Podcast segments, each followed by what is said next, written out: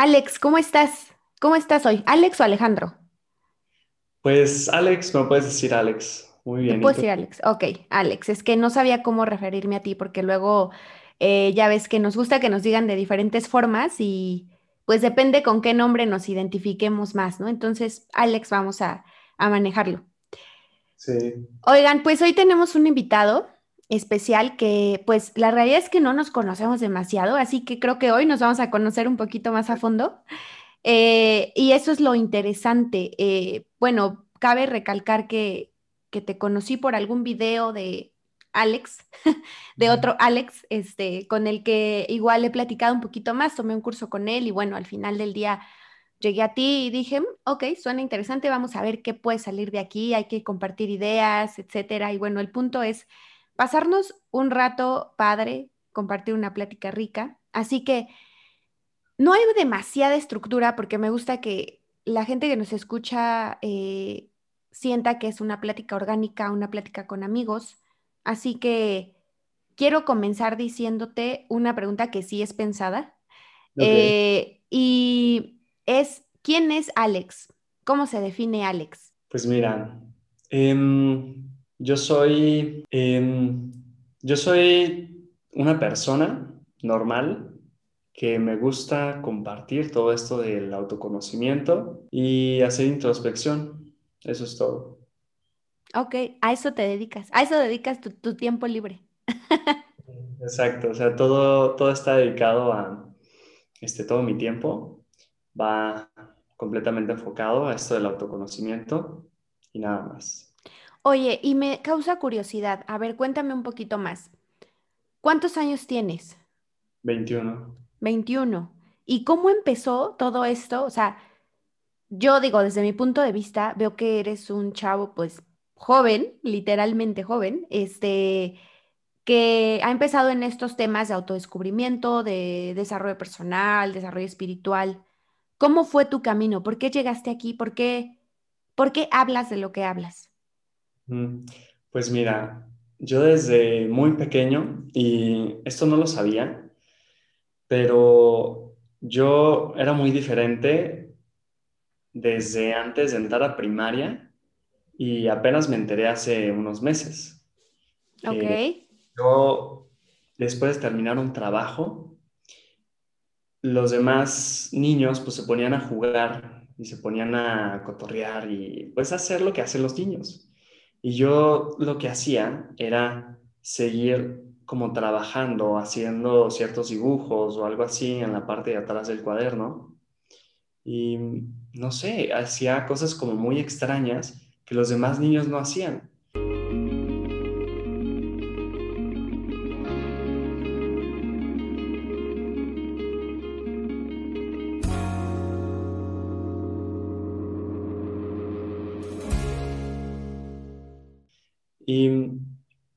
Ahora me doy cuenta que, pues sí, siempre fui diferente y como a los 10 años yo empecé a, a tener esta curiosidad por lo que pasaba en el mundo, por lo que pasaba en esta tierra y fuera de eh, seres de otros planetas y así. Me llamaba muchísimo la atención, no sabía por qué. ok. Entonces, toda mi vida como, como que fui descubriendo que yo era diferente, yo hacía cosas muy extrañas y yo me consideraba rarísimo. Yo decía, es que soy rarísimo. O sea, ¿cómo qué? Dame un ejemplo. Pues yo de la nada, eh, pues es que siempre hablaba de cosas eh, como de extraterrestres Ok, o hablaba de, de seres iluminados y me encantaban esos temas, me encantaba platicar con adultos. Yo con los de mi edad, pues sí platicaba y me reunía, pero siempre me encantó platicar con adultos. Eh, o sea, hasta la fecha tengo amigos de más de 40 años y me encanta, puedo platicar muy bien con ellos. Me parece que ellos, eh, pues les gustan más estos temas del autoconocimiento y a los de mi edad, pues sí, a algunos les gustan mucho. Ahorita tengo varios amigos que son de mi edad y que les interesa eh, descubrirse a sí mismos. Por ejemplo, mi novia también ok. eh, y un, un gran amigo que tengo de Colombia. Entonces, siempre hablaba de estos temas. Para mí era muy natural y para los demás no era natural, era rarísimo. Ok.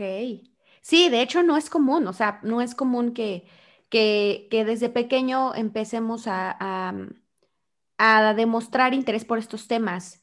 Y, por ejemplo, ¿estos temas eran comunes en tu familia? O sea, que vieras el ejemplo de alguien, tus papás, tus tíos, tus hermanos. Bueno, no sé si tienes hermanos. Sí, un hermano, tengo un hermano. Em, pues con él no, con unos tíos. Todo empezó con unos tíos. Em, son tíos lejanos que me empezaron a platicar de todos estos temas em, de seres de otros planetas, que a ok, mí ahí inició todo.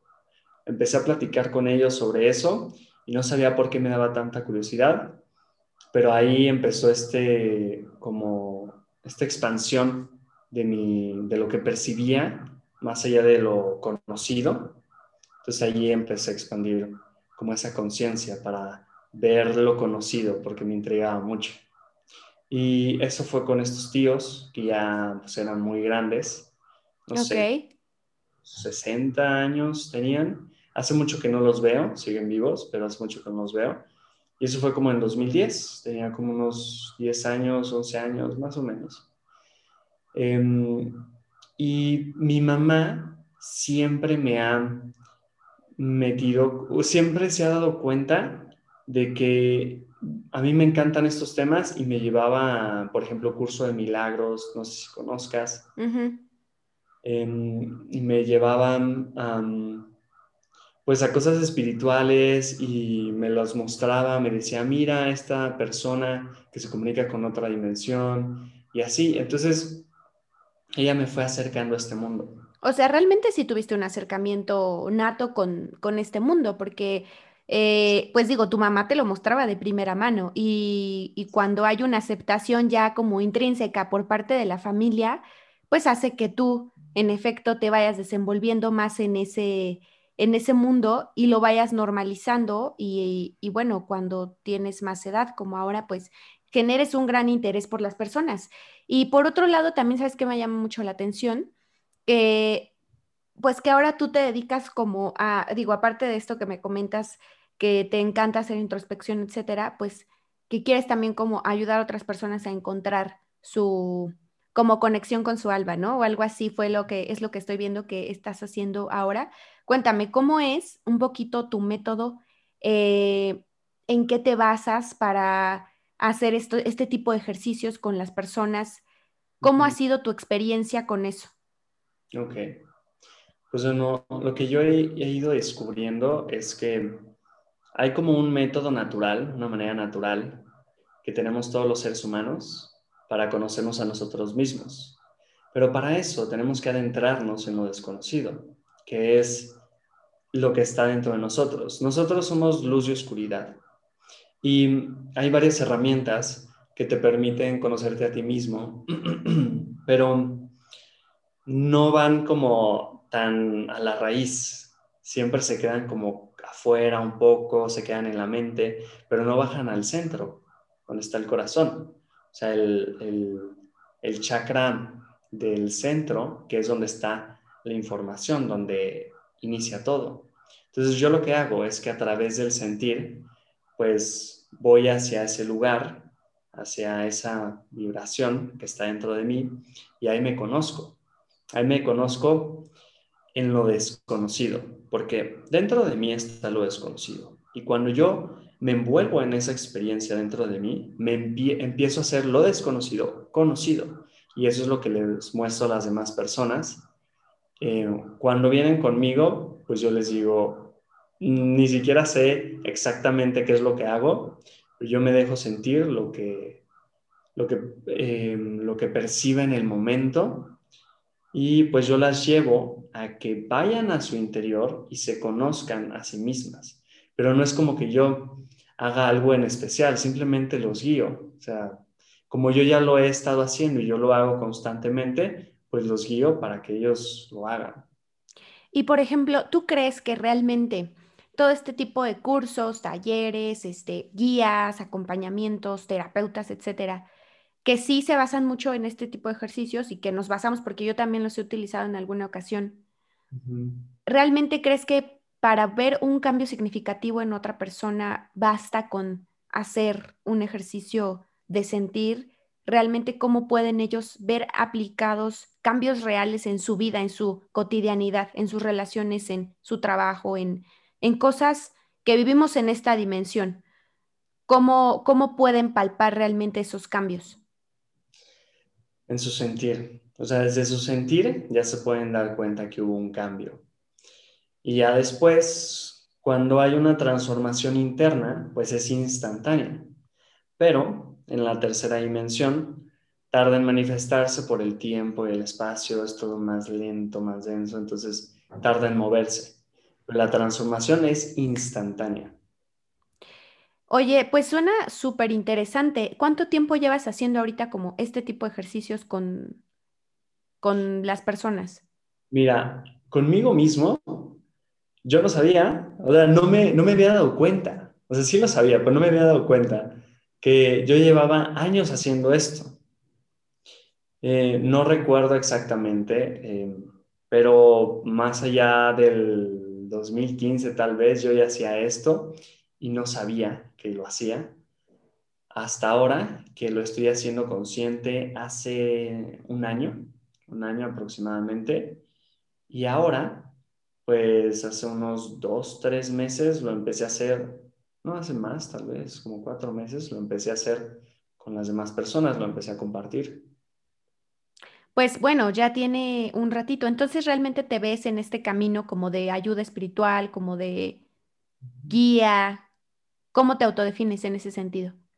Pues yo siempre digo que soy un espejo, que no me veas más allá de un espejo, veme como una persona normal que te va a mostrar lo que está en tu interior, nada más. Ahorita, justamente hablando de estos temas, creo que es incluso necesario comentar este tema de todo esto que está sucediendo actualmente, de los abusos que se están dando en, pues, este tipo de coaches, guías, y que no solamente ha pasado aquí, sino en todos los ámbitos siempre ha habido personas que abusan de alguna manera. Y bueno, ahorita con este tema yo creo que tú estás más que enterado de la situación actual de Ricardo Ponce y el abuso sexual con, estas chicas que salieron a hablar, etcétera. Eh, a mí me llama mucho la atención cómo son cosas que se siguen dando desafortunadamente y, y bueno, yo hace algunos meses vi, por ejemplo, igual un documental que se llama Big Ram, no sé si has escuchado acerca de este señor, bueno, lo vi y, y bueno, lo hice un poco de match con lo que pasó ahorita que al final, este, pues bueno, se endiosan o se, se dejan de ver como seres humanos a personas que siguen siendo seres humanos y, pasan este tipo de cuestiones. Ah, ¿Cuál es tu, tu, pensamiento al respecto? ¿Por qué crees que estas situaciones se siguen dando? Pues bueno, con respecto a lo que acaba de suceder, eh, primero que nada, pues yo no tengo nada que opinar porque desconozco lo que está pasando, a pesar de que pues estoy bien atento y estoy viendo todo el contenido que se está subiendo en todos lados em, referente a esto, pero a mí me gusta verlo de una manera eh, muy atenta, observar qué es lo que está pasando y qué es lo que me está mostrando a mí. Cuando pasa algo en el exterior, que es nuestra proyección, normalmente, y lo estamos viendo ahorita, es súper claro, nos dejamos llevar por la proyección y le ponemos muchísima atención, pero no le ponemos atención a lo que está pasando en el interior y es gravísimo porque nos estamos perdiendo a nosotros mismos cuando hacemos eso. Entonces, si em, sucede un evento que nos muestra abuso y nosotros no nos hacemos responsables de ese abuso que sentimos en nuestro interior, porque lo estamos sintiendo en nuestro interior, pues ¿de qué sirve la proyección? Porque, a ver, nosotros creamos todo lo que vemos, absolutamente todo. Todo es nuestra proyección. Todo se crea desde la vibración, porque somos información, así como en la Matrix, pues nosotros somos ceros y unos. Eso somos exactamente. Entonces, al ser eso, nosotros proyectamos esa información y se ve la casa, este, la ciudad, el planeta, el universo, todo, absolutamente todo. Y si nos muestra abuso esa proyección, debemos de integrarla en nuestra información para poder evolucionar como seres humanos. Y si no integramos esa información, eh, transformando ese abuso, porque el abuso es una información. Entonces, lo percibimos en, en nuestra proyección y cuando lo percibimos, nos causa un conflicto. Sanamos eso, se transforma por completo y las proyecciones ya no son de abuso, ya son de otra cosa. Pero como te digo, la tercera dimensión es muy lenta. O sea, tarda todo en manifestarse. A veces tarda años, a veces tarda siglos. Sí. Pero el cambio sucede en el interior y es un instante en el que sucede ese cambio. De ver abuso afuera, me, me causa conflicto eso, transformo eso dentro de mí y luego ya genero una proyección completamente distinta. Y si yo no lo sano, se va a volver a repetir esa proyección. Claro. Y en la humanidad se sigue repitiendo y repitiendo porque lo hemos visto desde hace miles de años. Sí. Proyectamos algo donde hay abuso y como no lo sanamos, seguimos creando esas proyecciones. Sí, totalmente. Eh, y creo que una vez más, desde mi punto de vista, cometemos el error de poner eh, nuestra felicidad en manos de alguien más, hacer que alguien más se haga responsable de las cosas que yo tengo que sanar. Es decir, como tú eres Ricardo Ponce, como tú eres em, Alex Mago, como tú eres lo que sea, eh, y tú dices ser un experto y tú dices, pues voy y pongo mi felicidad en tus manos porque confío en ti. Eh, y de nuevo me deslindo de la responsabilidad que en primera instancia es mía. Y entonces comienzo a endiosar y comienzo a poner en un pedestal, porque eso nace desde una admiración, ¿no? Desde un yo no puedo estar o para mí es como inalcanzable la forma en la que tú eres, la forma en la que tú piensas, la forma en la que tú hablas, entonces te admiro. Y eso está perfecto, porque también es una necesidad del ser humano, o sea, así somos, como seres sociales, al menos en este punto de la evolución, así somos, quién sabe después, ¿no? Pero siempre hemos sido así, siempre hemos sido de el esclavo y el maestro, ¿no? O sea, alabar a alguien más, estar al servicio de alguien más, admirar a alguien más. Y puede ser hoy tú, pero mañana puede ser otro personaje. El punto es que cuando estos personajes eh, se van demasiado a un extremo de características de abuso, eh, es cuando las cosas empiezan a desequilibrar, ¿no? Y entonces, eh, pues ya hay una víctima, ya hay un victimario, y todo se vuelve un, un, un, este, pues sí, una situación incómoda para todos los que la están viviendo. Y como dices, en efecto, también creo que si son cosas que venimos cargando y de primera instancia no sanamos, las vamos a repetir. No importa con quién sea, se va a volver a repetir esta situación. Pero también creo, desde mi punto de vista, que es importante eh, darle visibilidad a este tipo de cuestiones, porque justamente por ese hecho de mantenerse ocultas, como dices, ha ocurrido desde el inicio de los tiempos y eso es un hecho. Solamente que ahora tenemos esta ventaja o gran desventaja a veces de la información, de la globalización, de las redes sociales, de en lo que en donde cualquier persona puede hacer un video, subir un testimonio de lo que sea y entonces que le dé la vuelta al mundo, ¿no? Entonces, Creo que eso puede ser como que, eh, pues la gran ventaja de la tecnología en la que tenemos esta herramienta para hacerle llegar a nuestro mensaje a otras personas y hacer eh, que podamos ser escuchados, ¿no?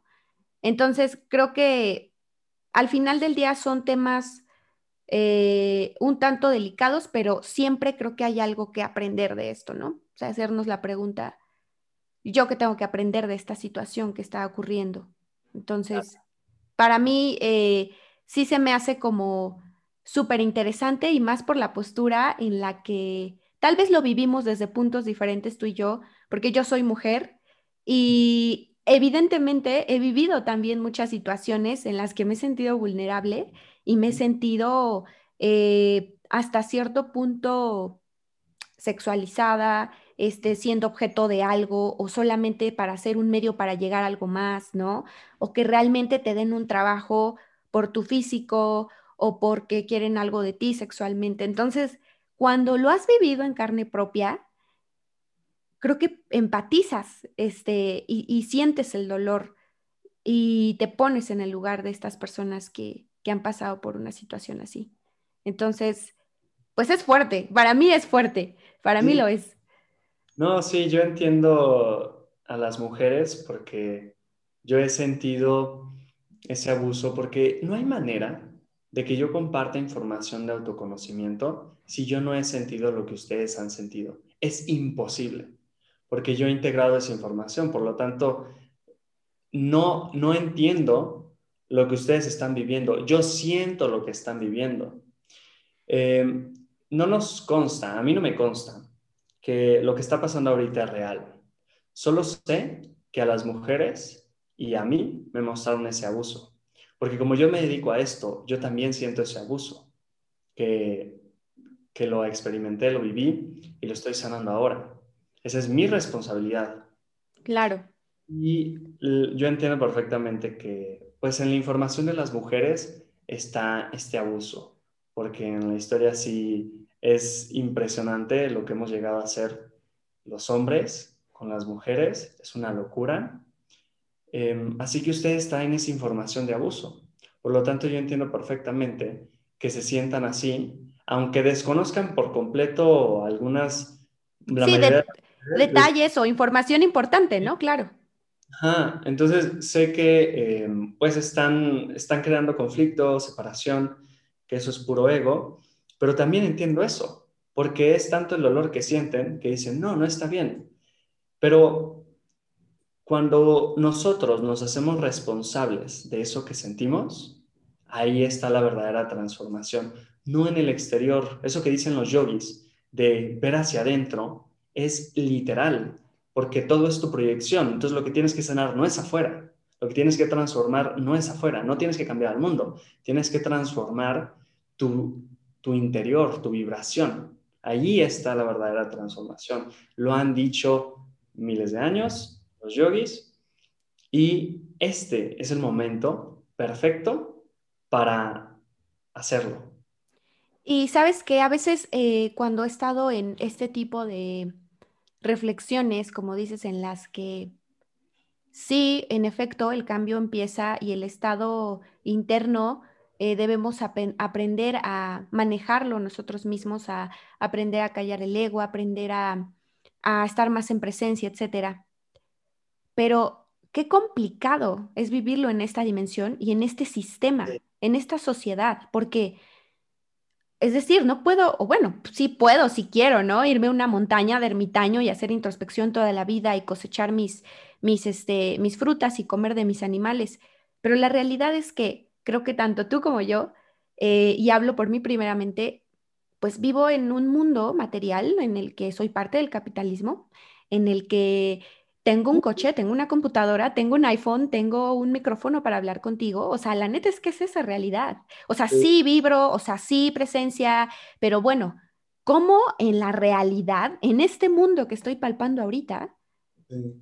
puedo ver manifestado eh, todo eso que está sucediendo, ¿no? O sea, por ejemplo, ahorita que estamos hablando un poquito del abuso, independientemente de las personas que ahorita creo que eso no es relevante en esta plática, sino más bien el hecho de de, de, esa situación de decir, bueno, o sea, sí, el cambio empieza por mí, si yo no sano el abuso, correcto, va a volver a pasar.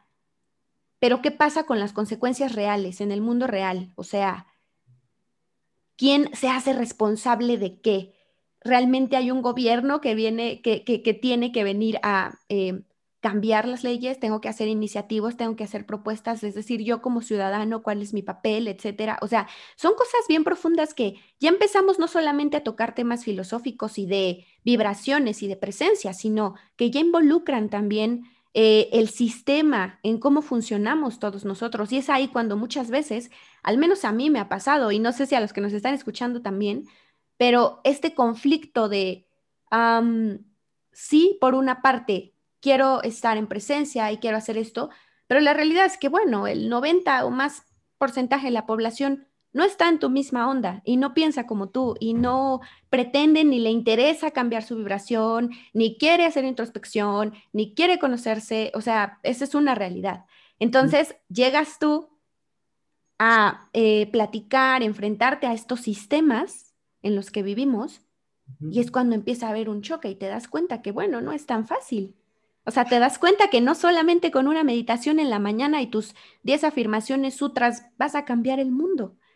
Y bueno, eh, ¿tú cómo ves esta situación de, de que a veces entramos en este choque, en este conflicto?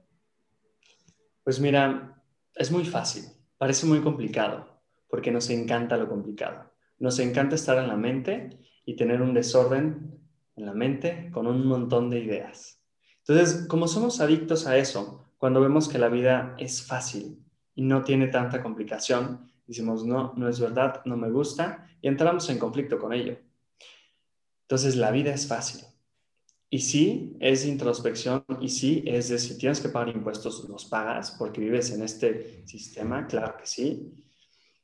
Y haces las cosas como deben de ser, pero en el momento que tú entras a una marcha, un conflicto, eso ya es puro ego. Y si estás haciendo eso, eso es una irresponsabilidad humana. Cuando una persona marcha, es una responsabilidad humana porque viene del ego. Porque marchar es, yo defiendo esto, estoy en contra de esto, es separación. Eso se llama separación.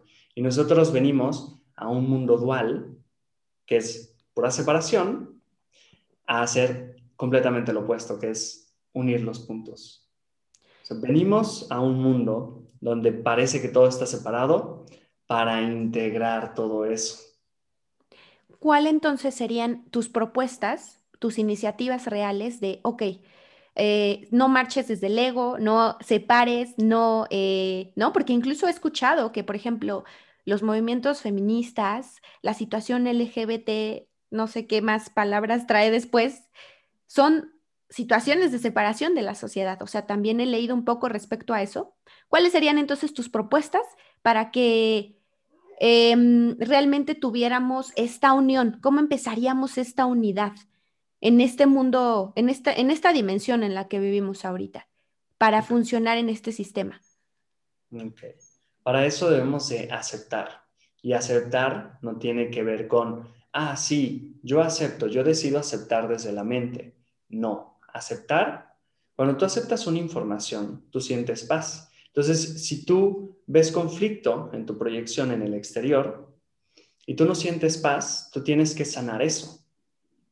Entonces, si tú no transformas eso en tu interior, no vas a poder sentir paz. Em, entonces, cuando tú ves una proyección donde hay conflicto, la manera de aceptarla es integrarla, es sintiendo esa información, así la aceptas y llega la paz. Cuando tú sientes paz, tú ya hiciste la transformación. La paz es la clave. Cuando hay paz, tú ya te transformaste internamente y no vas a tener ganas ni de marchar, ni de mentarle la madre al vecino, absolutamente nada de eso, porque te vas a dar cuenta que tú eres todo entonces no te vas a poner en conflicto con todo, porque tú eres todo. Ya hay paz. Y por ejemplo, creo que pudiera parecer un poco complicado para las personas que han pasado por una situación en la que les han matado a su hija, en la que han sido víctimas de un delito, en las que es pareciera imposible dejar ir, pareciera imposible perdonar, pareciera imposible eh, perdonar a la, persona que, que, tú sientes y que en tu pensamiento eh, fue la que te hizo daño, ¿no? O sea, suena como fácil esto de decir eh, la unidad y el dejar ir, pero la realidad es que, ¿cuál sería una herramienta que tú les puedes recomendar para que empiecen a tratar de unificar, de integrar. Si una persona siente dolor, y lo rechaza, va a vivir en conflicto toda su vida. Pero si deja de rechazar ese dolor y lo acepta, o sea, lo siente, se permite sentirlo por más que duela muchísimo, yo sé que duele muchísimo, gasto más papel llorando que en baño y otras cosas. Claro. Entonces, sé perfectamente lo que es sentir el dolor. No tengo, yo no tengo que experimentar todas las proyecciones de la humanidad, porque para mí es imposible. Este, lo que yo hago es sentirlas. Entonces, al momento de yo sentirlas y de sentir que literalmente me muero, porque cuando hablo de sentir, hablo de que literalmente sientes que te mueres por el, dolor tan grande que hay en tu interior. Por eso yo puedo comprender a las personas. Y cuando yo hago eso, yo integro la información y eso es unidad. integrar la información es unidad.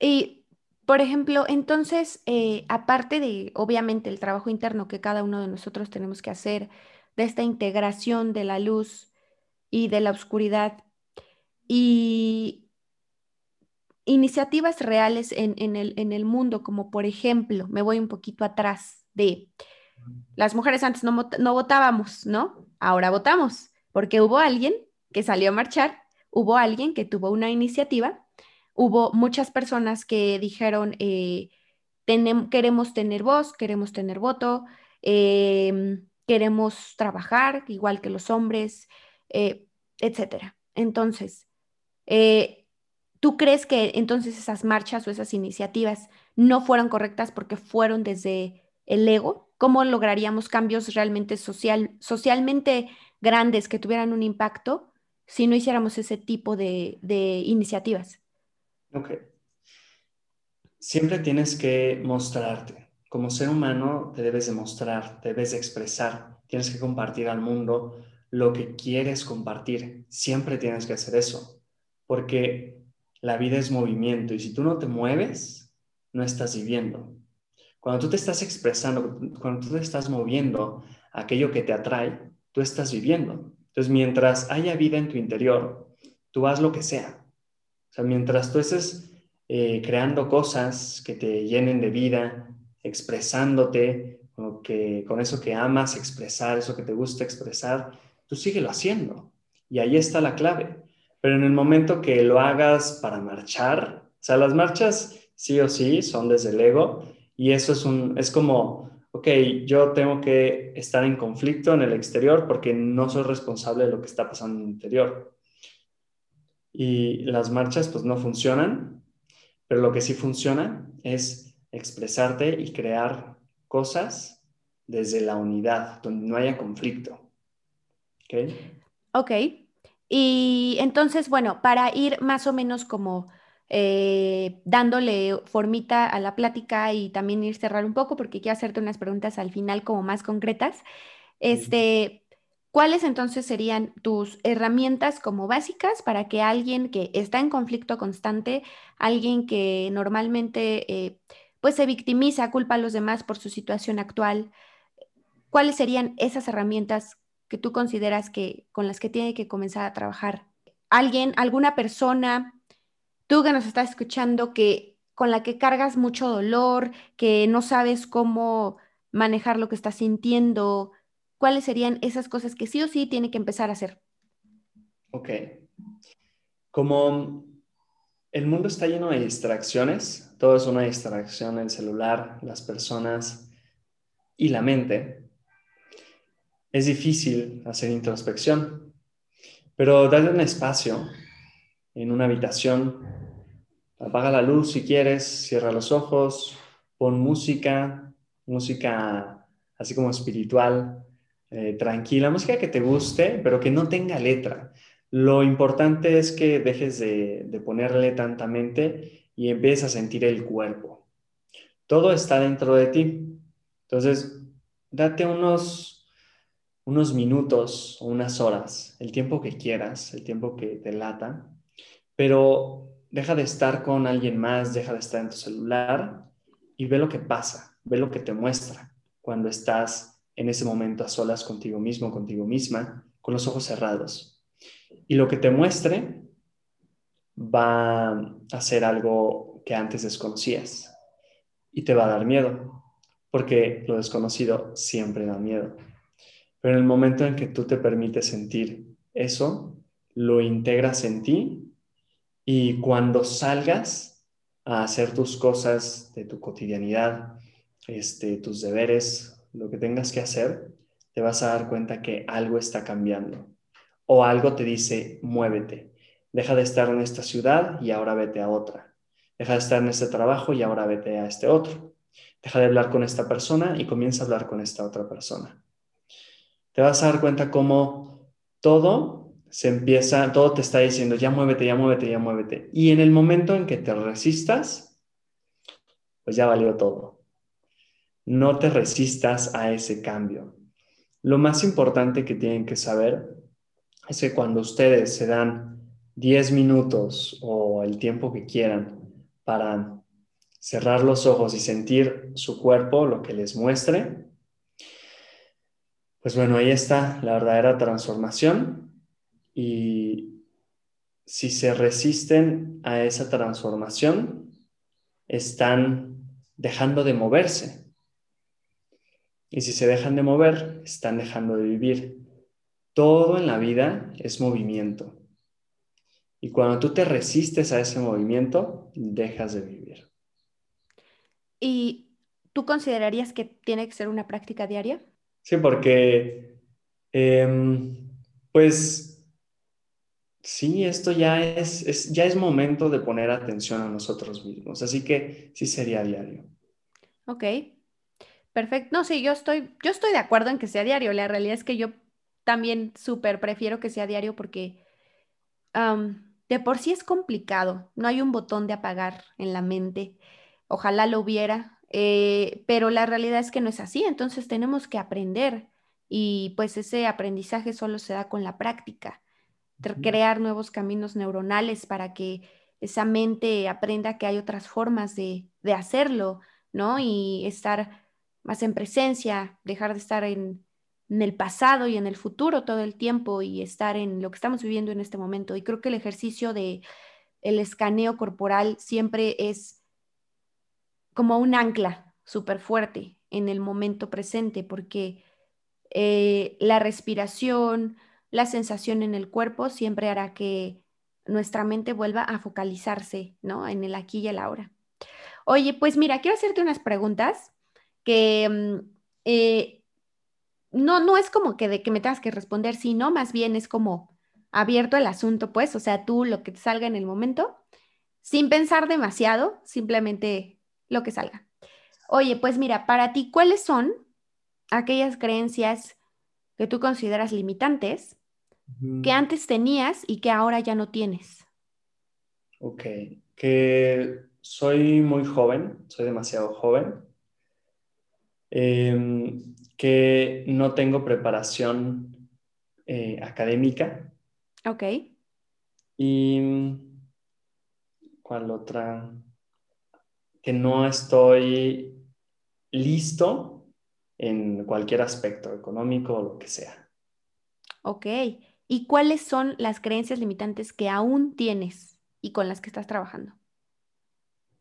Que mi mensaje, que me es difícil expresar esto de una manera muy clara, pues sí, esa es como la que ahorita tengo, que está como muy presente, que, que no, como todo está pasando dentro de mí y luego hay cosas que, hay veces que yo me estoy expresando con una persona y yo no tenía idea de lo que estaba diciendo hasta que después lo veo y digo, ah, cabrón, ¿y eso, eso de dónde lo sacaste? No tengo ni idea, pero lo saqué. pero salió en ese momento. Salió en ese momento. Entonces, es algo que ahorita estoy haciendo, em, pues expresándome mucho para entender qué es lo que está pasando dentro de mí. A mí me encanta expresar todo esto para empezar a ordenar la información y poderla compartir con más claridad. Y ahorita estoy en eso. Ok. Un momento de crisis que hayas tenido en el pasado, del cual puedas compartirnos tus aprendizajes más profundos. Eh, dejé mi empresa hace, ¿qué será? No sé si dos meses, no recuerdo bien. Em, la dejé, pero para mí fue, no fue incómodo dejarla, sino lo que pasó antes. Yo tenía mucho miedo porque pues, a mí me iba muy bien. Entonces, cuando te va muy bien y tienes todo seguro y creas algo que te puede, si tú le metes más dinero, te deja más dinero, pues da mucho miedo dejar eso. Claro. Entonces, yo sentí ese miedo tan grande de no tener la empresa y cuando me permití sentir ese miedo de perderlo absolutamente todo, tuve el valor para dejar la empresa, dejar a mi socio y dedicarme completamente a esto. Ok, eso requiere valor. Muy bien. ok, para Alex Mago, ¿qué es el éxito? Ser tú mismo. Así, rápido, concreto. Sí. Última pregunta. ¿De qué forma conectas? ¿Cuál es la forma con la que sientes que más conectas contigo? Em, ¿cuál es la forma? Pues poniendo atención en mi cuerpo y en mi proyección. Ok. Pues esas fueron todas las preguntas para que la gente te conociera un poquito más, para que conocieran incluso un poquito de los miedos que, que Alex tiene, porque eso nos hace humanos y parte de esta dualidad que tenemos todo el tiempo. No sé si tú quieras agregar o comentar algo más eh, aquí en esta plática. Eh, me encantaría comentar que yo soy muy humano, o sea, yo si algo, algo sé, es lo que está viviendo la humanidad, porque me dedico a observarla y sé lo que están viviendo, sé lo que están sintiendo, porque yo lo siento y no tengo que salir. Es más, a veces ni siquiera yo salgo y platico y tengo amigos y soy una persona normal, ¿no? Pero yo me puedo quedar encerrado en esta habitación y conectar con toda la humanidad porque no hay separación. Y como no hay separación, yo puedo sentir el dolor de toda la humanidad. Y aquí me pongo a llorar y a sentir todo eso y luego ya lo sano y luego me pongo a hacer un video ahí en Instagram, como los que tengo. Y mm, soy un humano que eh, siente miedo, que siente dolor, que llega a sentir tristeza, que siente un montón de cosas. Soy una persona muy sensible, que siento todo. Y al ser sensible y sanarlo, pues puedo estar con una persona y guiarla a que vaya a su interior y que experimente todo eso que hay en su interior. De otra manera no puedo hacerlo. Claro. Y es eso. Ok, oye, y entonces, bueno, que visiten tus redes sociales. ¿Cuál es tu Instagram? Soy Alejandro Mago. Ok, y bueno, ya si alguien quiere como acercarse a él, escribirle un mensaje o no sé, si necesitan algún, uh, ¿cómo les llamas tus sesiones? Pues O... vamos a ir hacia adentro de, este, para conectar con el alma. Es una sesión para conectar con el alma. Ok. Oye, Alex, pues muchas gracias por tener la disposición y el tiempo de conectarte este ratito. Me pareció interesante platicar contigo el día de hoy. Creo que se tocaron temas, eh, pues, que tenían que tocarse hoy, así que realmente no venía con un tema en específico, creo que simplemente salió lo que tenía que salir. Así que pues te agradezco que te hayas conectado y espero que después pues puedas venir de nuevo y platiquemos de otras cosas más profundas. Sí, estaría padrísimo. Muchas gracias.